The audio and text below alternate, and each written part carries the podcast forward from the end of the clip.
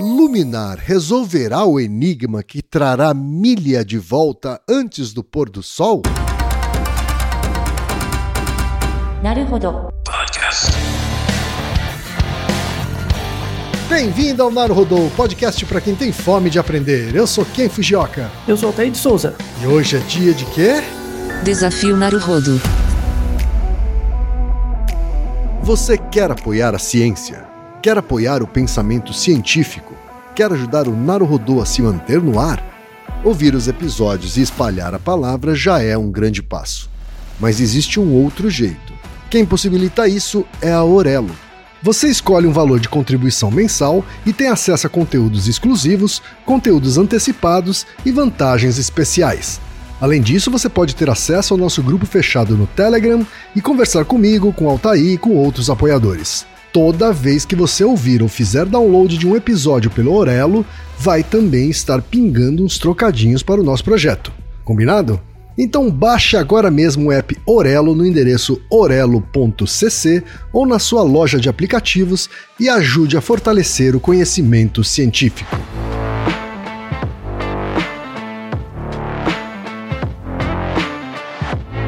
E chegamos ao momento Alura. Querido ouvinte, querido ouvinte. Você quer dar um verdadeiro mergulho no mundo da tecnologia? Migrar para uma nova carreira? Aprofundar-se nessa carreira? Então assine a Lura agora mesmo. Você vai estudar, praticar, discutir e se aprofundar em uma plataforma que respira tecnologia. Na Alura, você terá acesso completo ao conhecimento, onde e quando você quiser, com novos cursos todas as semanas. E ainda tem vantagem: ouvinte Naruhodô tem desconto especial. Mas para isso é preciso acessar a seguinte URL, anota aí, alura.com.br barra promoção barra Naruhodô. Nesse endereço, além do desconto especial, você vai conhecer histórias reais de transformação de pessoas que estudaram na Alura. Então, repetindo, acesse alura.com.br barra promoção barra Naruhodô.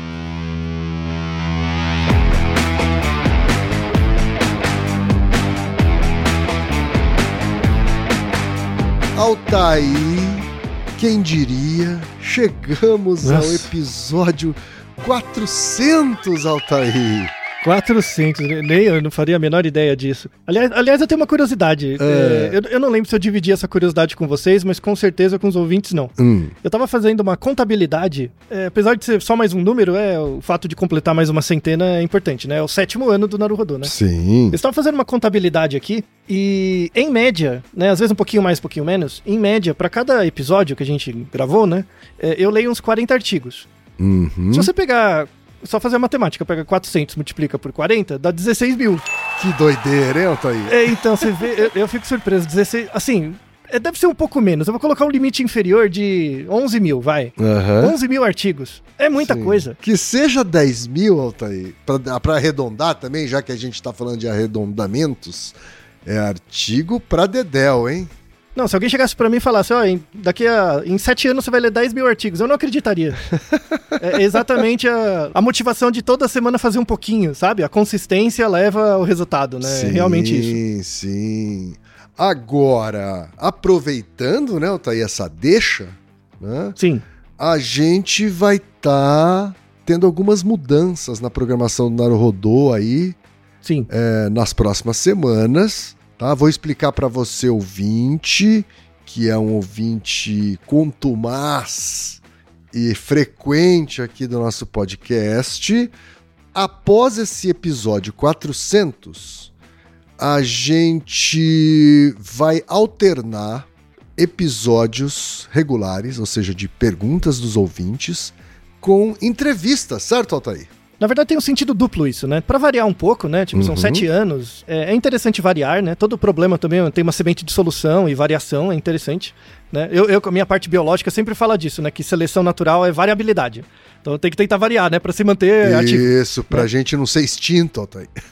Isso, exatamente. Ou, ou não ser, ou não ser devorado por, por algo. É. Né? E tem uma outra coisa importante que é uma decisão editorial, eu acho. Uhum. Dá, dá para tratar desse jeito, né? É uma opção, assim, ou a constância ou a qualidade. Verdade. Isso, isso é, um, é um ponto de, de reflexão interessante, assim. Quando você dá um pouco mais de tempo, você consegue preparar um pouco melhor. As pessoas talvez não sabem ou não imaginam ou nunca pararam para pensar, mas cada episódio, simples ou duplo, mesmo simples, tá? Ele requer muito tempo de preparo, especialmente do Altair. Sim. né? E uma das coisas que a gente é, estabeleceu desde, a- desde o começo desse podcast é primar pela qualidade da informação.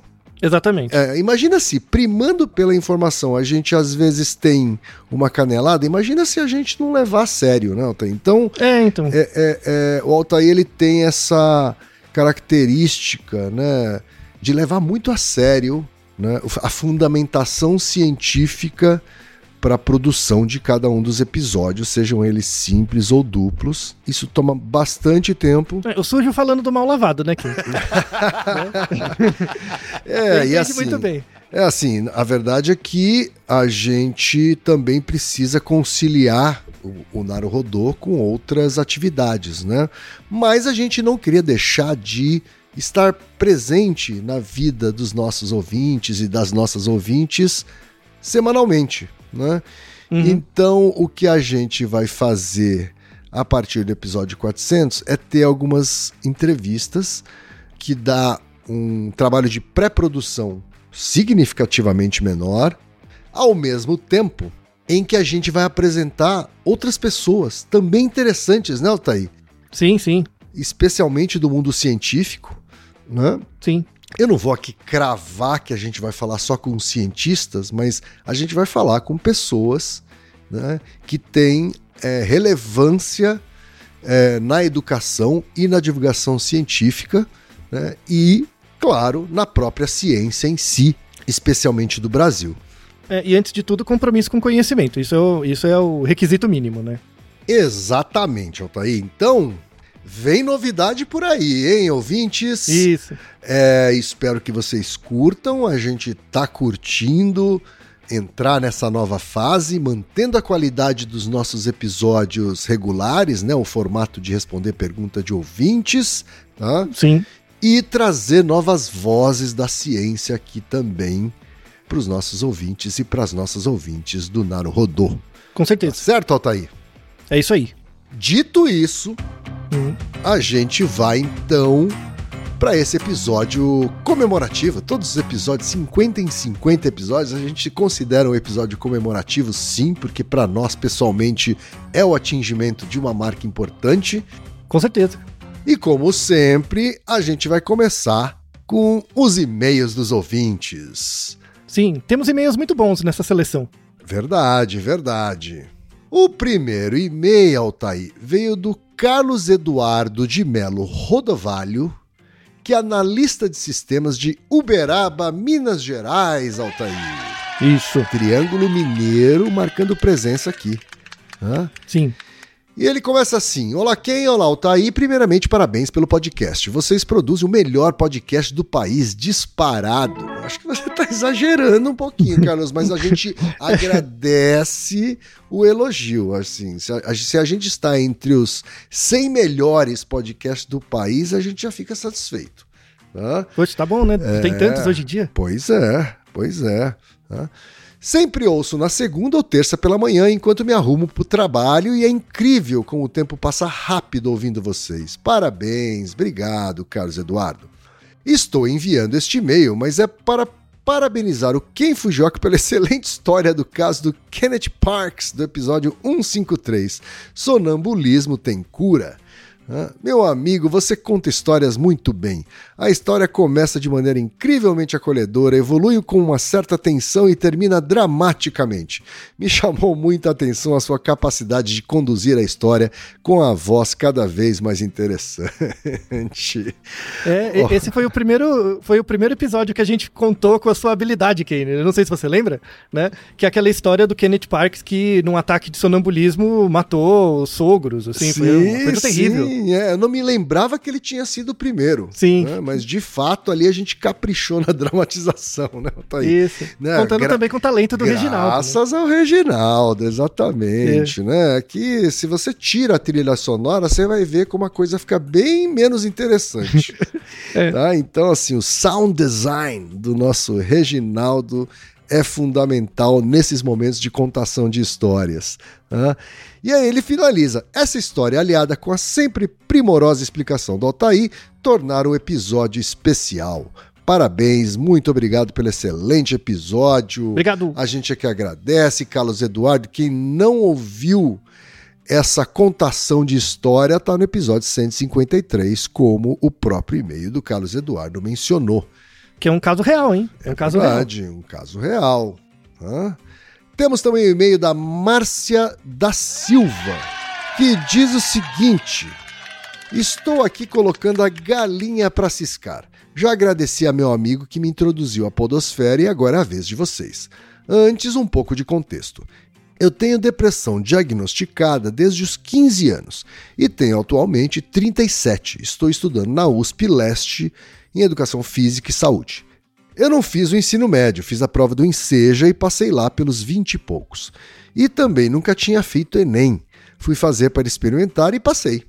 Eu acredito muito disso ao Rodô e outros bons podcasts de divulgação científica que devoro, como Dragões de Garagem, Alô Ciência, SciCast e outros. Aliás, aproveitando para deixar um grande abraço para os nossos amigos do Dragões, do Alô Ciência, do SciCast e todos os outros podcasts de divulgação científica. Isso aí. De verdade, eu não vou me lembrar qual, mas teve uma pergunta que eu acertei especificamente por causa de um episódio do podcast.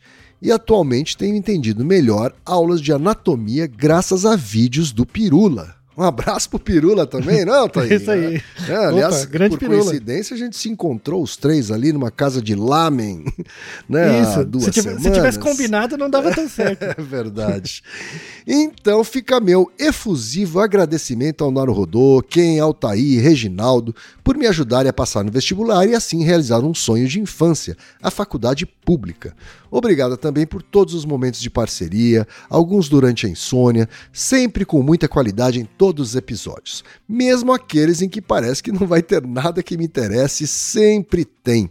Um enorme abraço a vocês. A gente é que agradece e devolve esse abraço para você, Márcia. Muito obrigado. Temos também o e-mail da Priscila Viola, que é engenheira civil e é doutoranda na Universidade de Montreal, no Canadá, Altair. Sim. E ela diz o seguinte: Olá, tô aí quem, Reginaldo? Esse e-mail é um pequeno desabafo e um relato de uma cientista acadêmica brasileira morando no Canadá. Sou Priscila e queria agradecer muito pelo episódio 373, como funciona a carreira de cientista. Eu sempre fui do time que diz para as pessoas não fazerem mestrado nem doutorado, porque é uma carreira difícil e ingrata. Mas nunca tinha achado alguém que concordasse comigo. Eu. Esse episódio será minha indicação daqui para frente toda vez que alguém me perguntar sobre o assunto. Eu gostaria de apenas de falar um pouco da perspectiva de uma doutoranda no Canadá, mais especificamente no Quebec. Aqui a carreira de cientista é muito melhor do que no Brasil, mas está longe de ser ideal. Eu não sou paga pelo meu trabalho de produção de conhecimento. Eu recebo zero dólares para fazer o doutorado. Eu já recebi várias bolsas pontuais e prêmios por atividades extracurriculares, congressos, etc. Porém, para que eu tenha alguma renda, eu preciso trabalhar fora da minha pesquisa de doutorado. Eu trabalho sempre como auxiliar de pesquisa, ou auxiliar de professor, ou ambos, mas o valor pago pela minha hora não é o melhor salário que eu poderia ter. As bolsas de doutorado existem, mas elas são raras e muito, muito concorridas. Se você não tira a mais em toda a sua carreira, é bem difícil de conseguir uma. Aqui no Canadá não é exigido dedicação exclusiva. Tem muitas regras se você é estrangeiro, mas isso é outro assunto.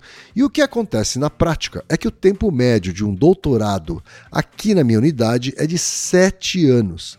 Isso é a média, muitos terminam com 10 anos. Os alunos que terminam com 5 anos geralmente ganham prêmios e tal. A verdade é que todo mundo trabalha fora e faz um doutorado em paralelo.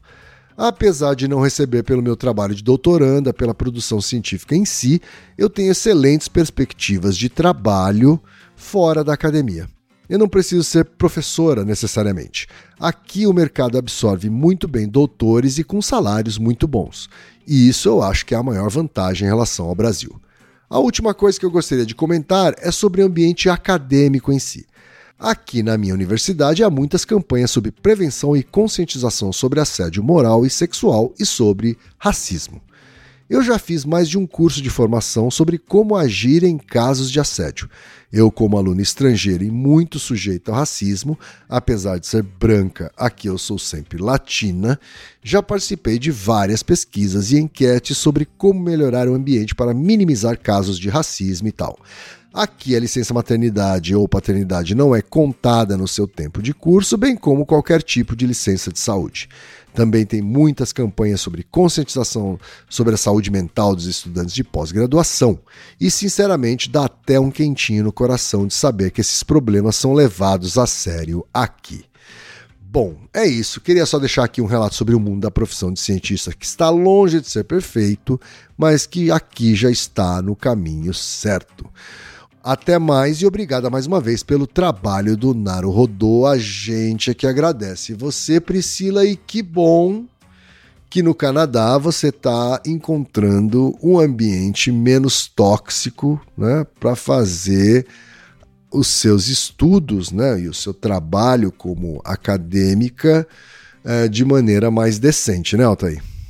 É, não, e eu concordo com ela. Eu acho que as pessoas não têm que fazer mestrado e doutorado. Assim, ainda mais aqui no Brasil. eu concordo com ela. E que, que bom que tem alguém que concorda comigo. Ela falou isso, né? Eu respondo. Que bom que tem alguém que concorda comigo. É verdade. Mesmo estando no Canadá, né? Mesmo estando no Canadá, é.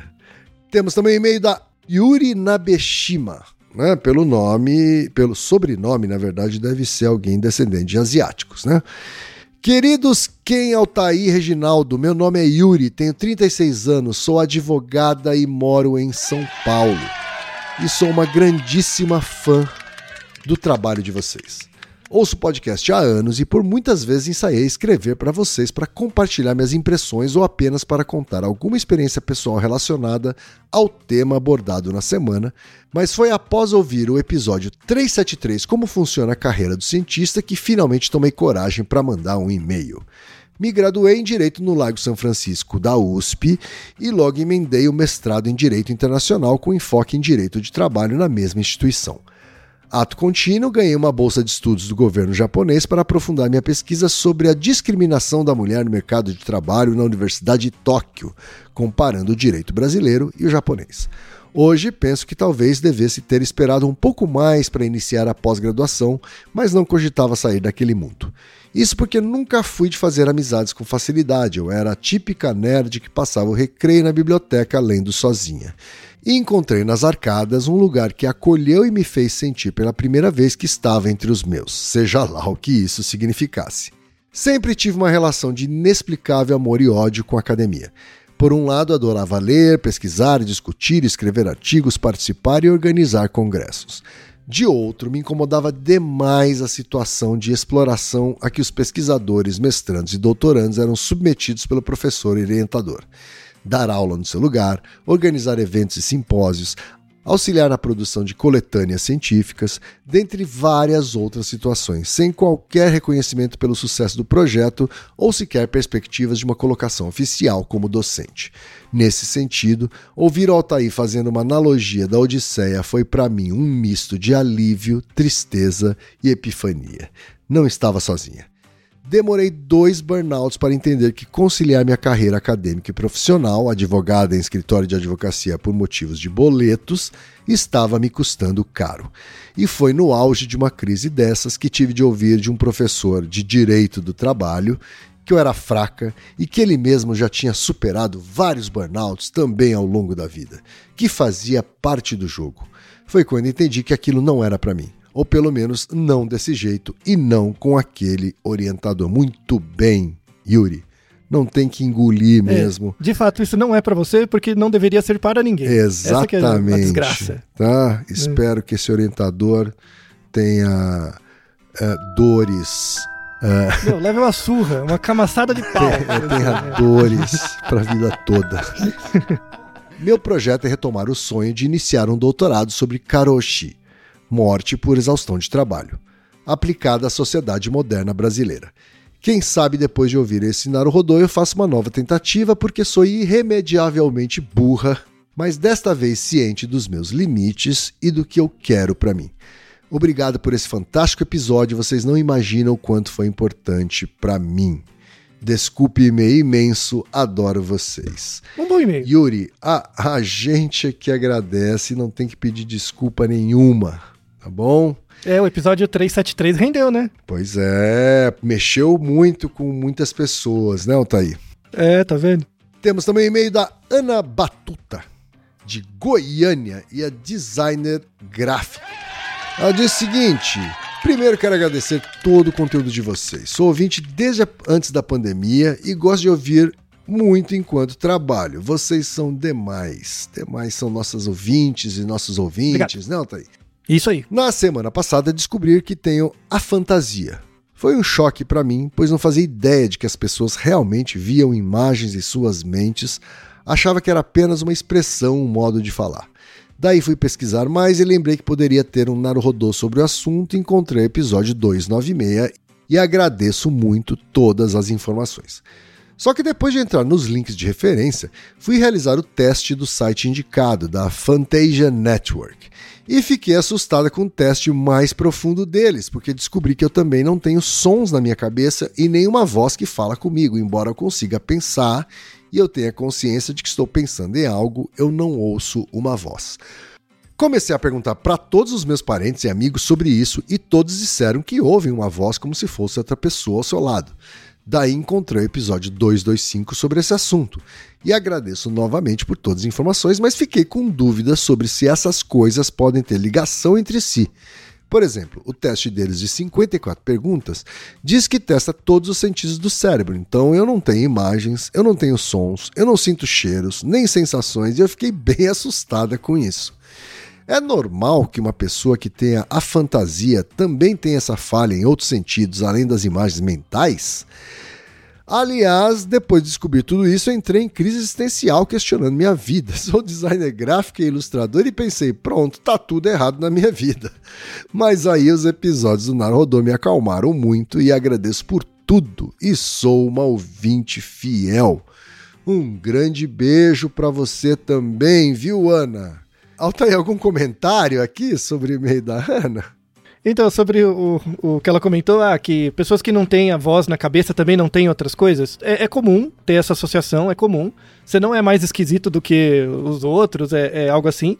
Mas no, no episódio 225 e no 296, a gente comentou, inclusive, de casos de pessoas que trabalham com arte, com, com tarefas artísticas e não tem nem imagens, nem voz na cabeça. Uhum. E tudo bem, né? Você consegue se adaptar muito bem. É uma. Eu não, eu não chamaria nem de problema, é só uma variação mesmo. É uma variação diferente de uma área específica do cérebro que você consegue se adaptar durante a sua vida e dá tudo certo. Assim, você tem experiências diferentes do que outras pessoas têm. E na verdade você pode abraçar isso e mostrar que você, do mesmo jeito que você pode sentir que isso é uma falta, você pode sentir também que é um superpoder. Porque você vê, vê um mundo diferente de outras pessoas. E isso não incorre nenhum problema adaptativo, né? Tá certo. Parabéns, que você tem um superpoder. Eu veria desse jeito. O próximo e-mail tá aí é da Débora Ampessan. Ela tem graduação e mestrado em Ciência da Computação pela Universidade Federal de Santa Catarina, graduação em Direito pela Positivo e recém finalizou a pós em Neurociência e Comportamento pela PUC do Rio Grande do Sul. Hoje é aposentada, já foi perita criminal federal na Polícia Federal a maior parte da vida profissional dela. Parabéns, viu, Débora? Muito legal. E ela diz o seguinte, inspirada pelo que aprendi nos seus episódios, escrevi meu TCC sobre dissonância cognitiva para minha pós em neurociência e comportamento. A dissonância cognitiva na era da desinformação, insights da neurociência na compreensão das contradições mentais.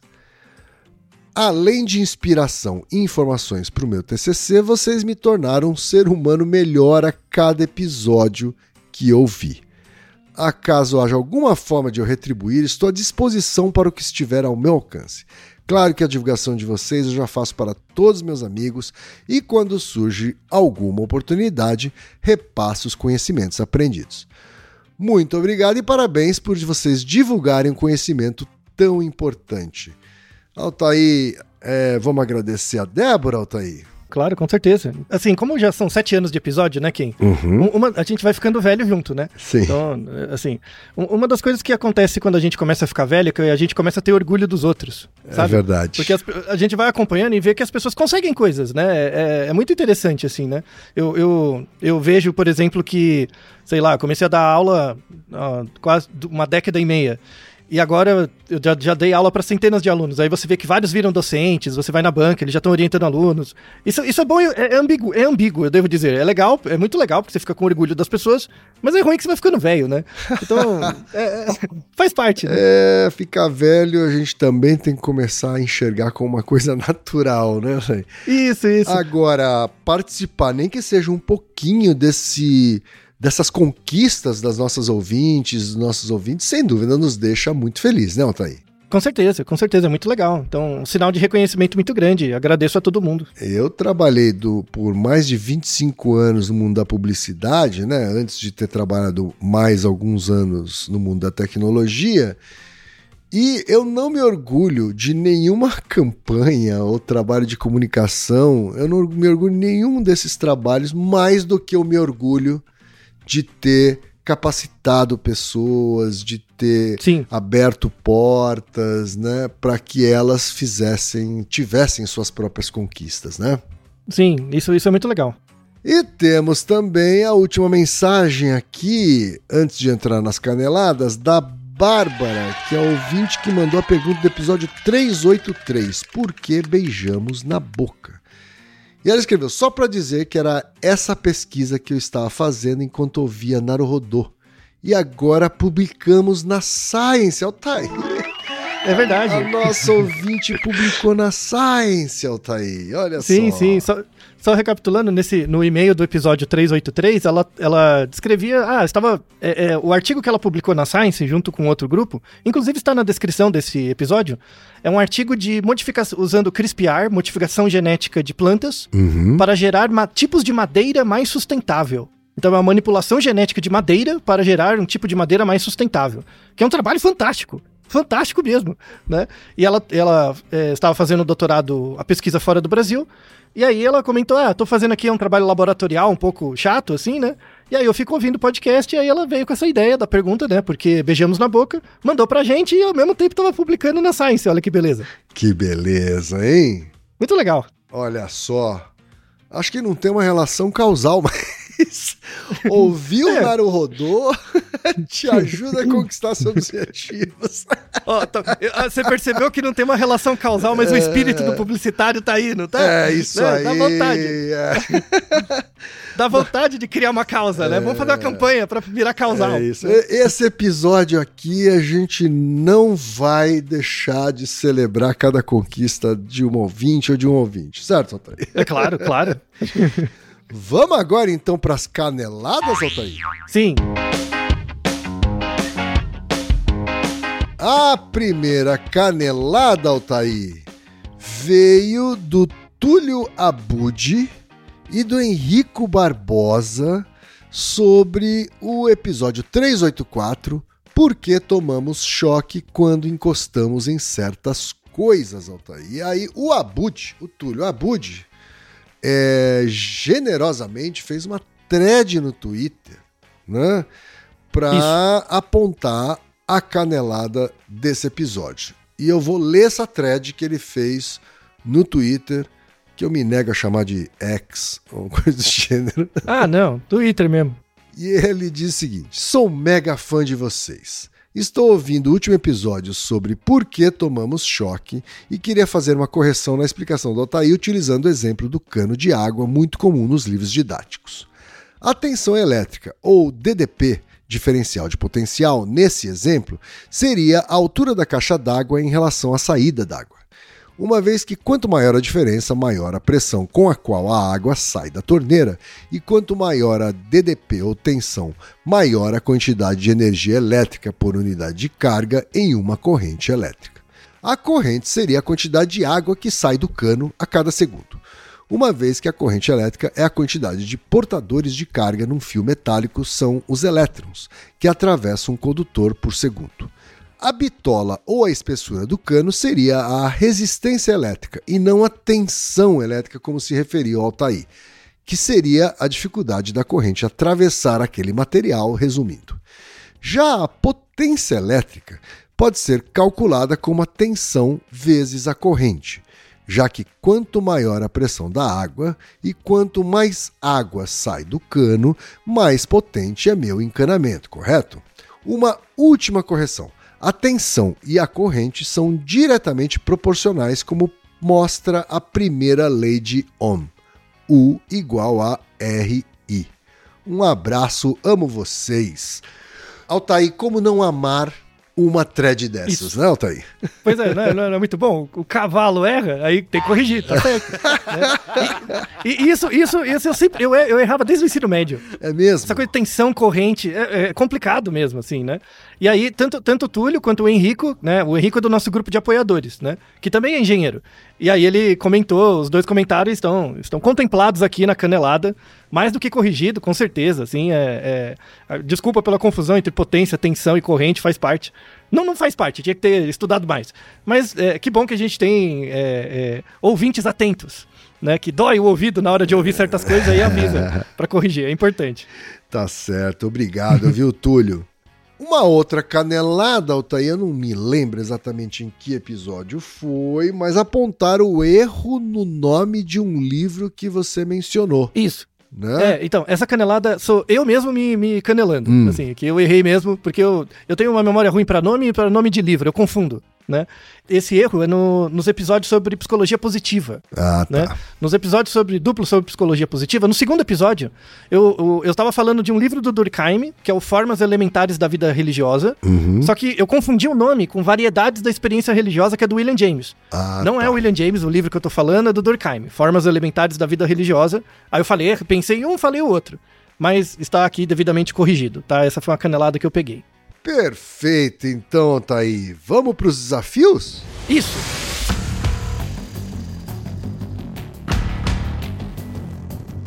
Vamos começar com a resposta do desafio anterior. Aliás, já tem uma informação importante.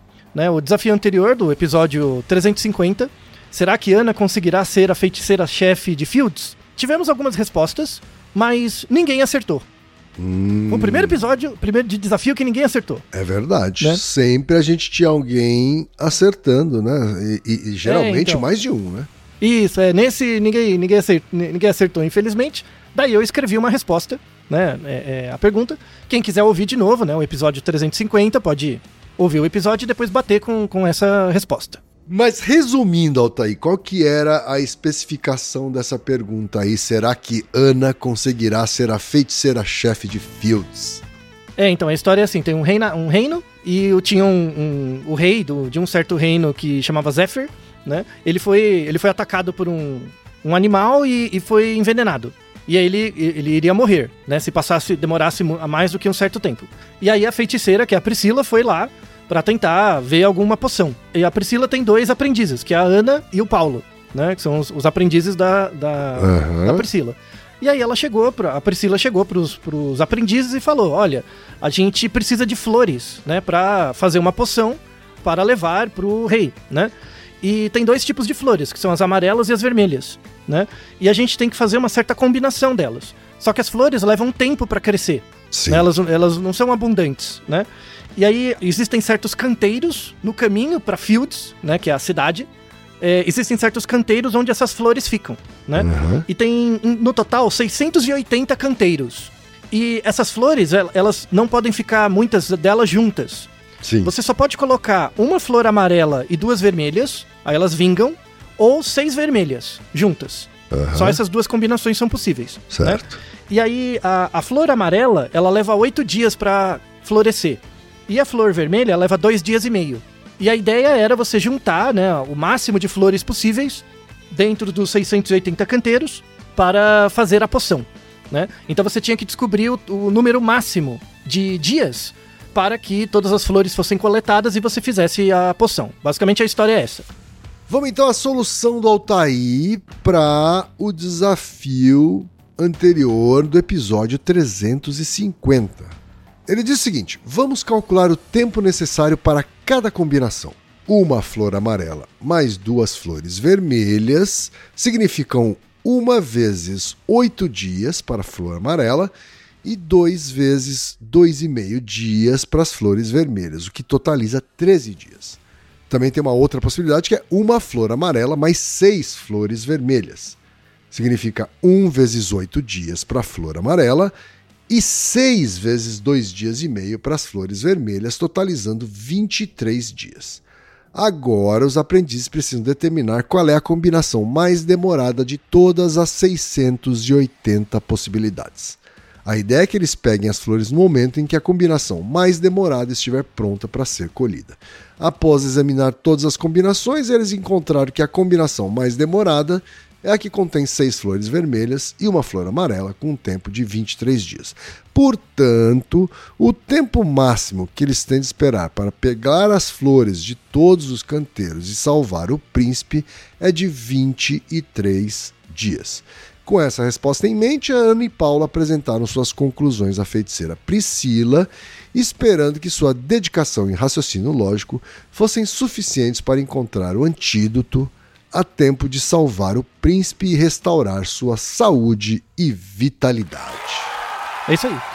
Ninguém acertou dessa vez, né, Altair?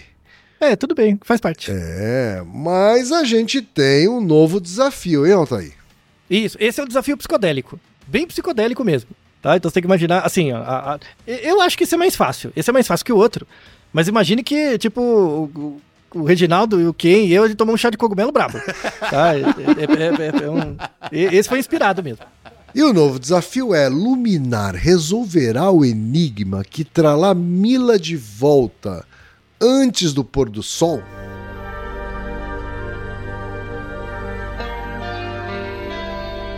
Nas terras encantadas de Psirênia, onde as cores dançam e os ventos sussurram segredos, vive um galo de plumagem cintilante chamado Luminar. Seu canto ecoa como sinfonias nas manhãs douradas, mas um dia um estranho feitiço lhe roubou a sua crista reluzente, deixando-o em busca de sua identidade perdida. Entretanto, uma preocupação ainda maior pesava sobre Luminar.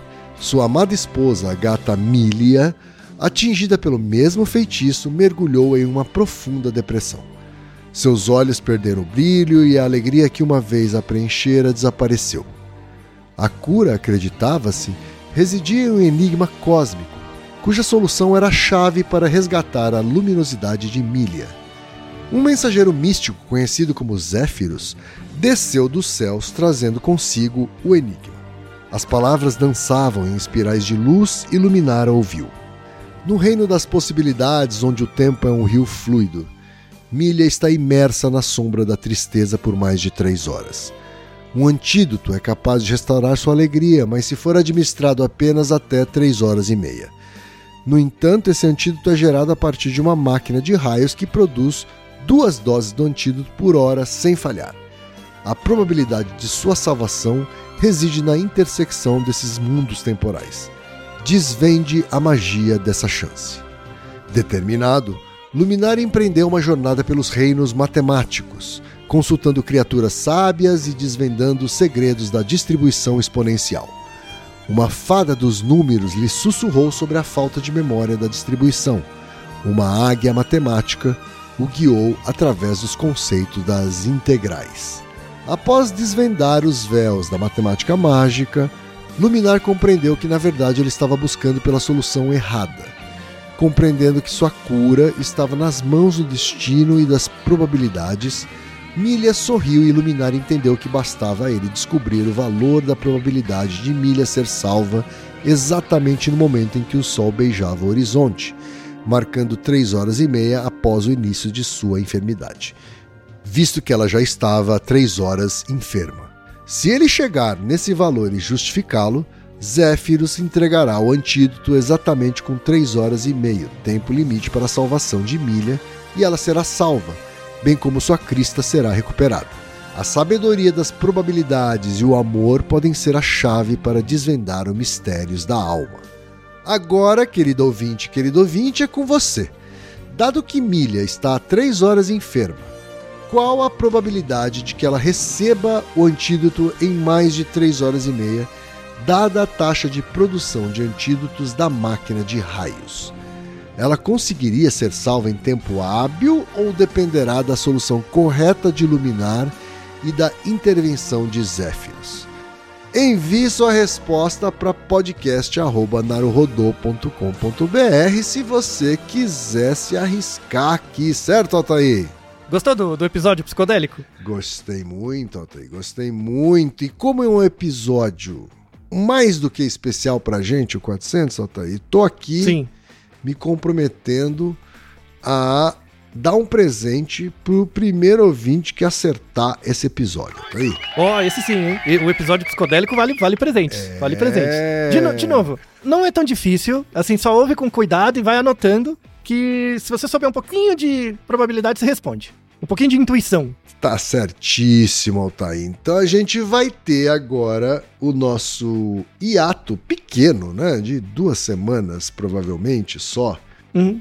de episódios regulares. Vamos ter é, entrevistas, é, mas a gente volta assim que o episódio duplo do Ig Nobel 2023 estiver pronto, certo, Altair? Isso. Exatamente, já, já avisando, o, o, o Ig Nobel, os prêmios do Ig Nobel serão dados na semana do dia 14 de setembro. Ah, Então, posteriormente, já teremos os episódios. Tá logo ali, né, Altair? É logo ali. É, então, isso. É hora da gente pensar no futuro, reformular, mudar. África do Sul também não é assim, tão longe, é logo ali. É logo ali, Altair. Estaremos de volta muito em breve com os nossos episódios regulares, mas demos o aviso no começo do episódio. A nossa programação vai ter uma mudança e espero que você, ouvinte, curta isso tanto quanto nós estamos curtindo essa nova fase. Certo, Altair? Exatamente. E sempre agradecendo a todos por, por todos. Já são sete anos, quem é muito tempo. Sem dúvida. né? Se você parar pra pensar, quem, ó, é sério, parar pra pensar, sete anos atrás, os primeiros episódios a gente gravou no seu tempo de agência. Foi dentro Sim, da agência. é, eu ainda né? tava Vê lá, mudou, né? né? é, é, já planejando a minha Isso, tá- saída tava na Loduca. tal, mas é, é, começamos lá. Nossos episódios eram bem mais curtos, né? Isso. Menos elaborados, né? Não tinham a profundidade, inclusive, que você gostaria de ter desde o primeiro episódio, mas rapidamente a gente migrou para episódios é, mais longos, mais aprofundados, com mais referências científicas, e isso dá trabalho. Mas veja o quanto a gente mudou nesse processo também, né? Sem dúvida. Passou tanto a gente quanto os nossos ouvintes. Então é legal ver esse processo estocástico É né, verdade. de estados acontecendo. E a vida é feita disso, né? De você, de tempos em tempos, parar, olhar pra trás e falar, nossa, quanto eu andei. É, e, e se eu não tivesse olhado pra trás e recalculado, eu não perceberia o quanto, quanto, quanto foi feito por nós, né? Nós, nós três, na verdade, incluindo o Reginaldo. Sem Com certeza dúvida. o Reginaldo mudou bastante também nesses sete anos.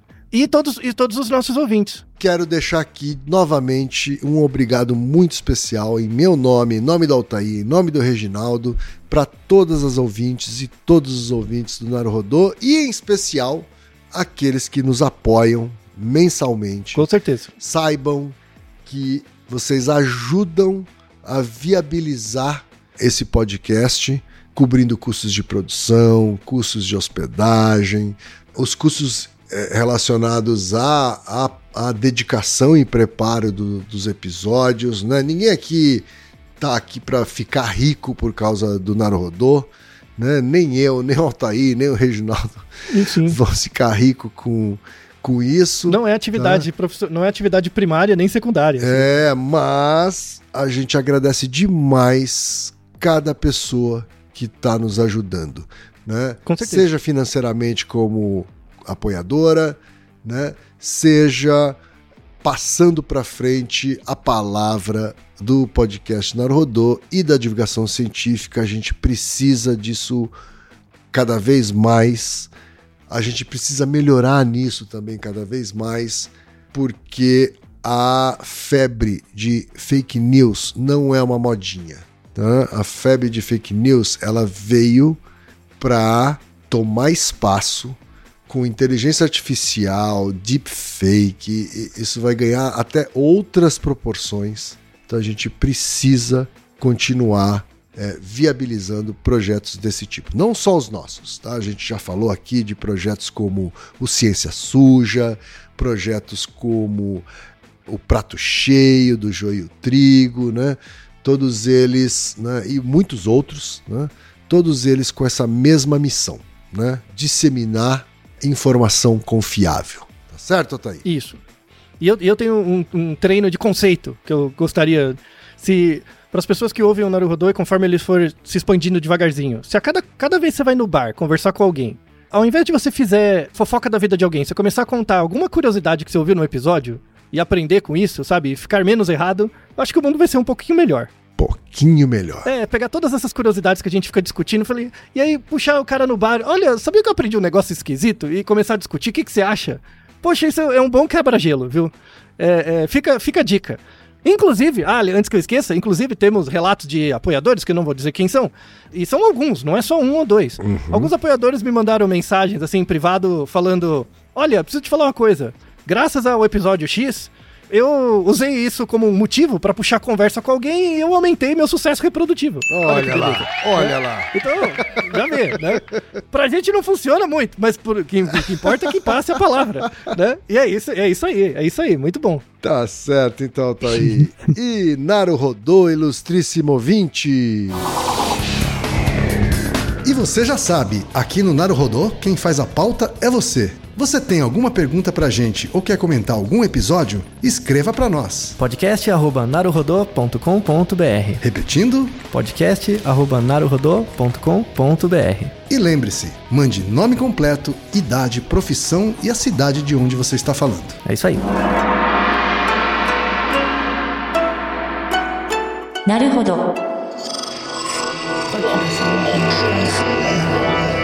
Esse podcast é, é apresentado por b9.com.br.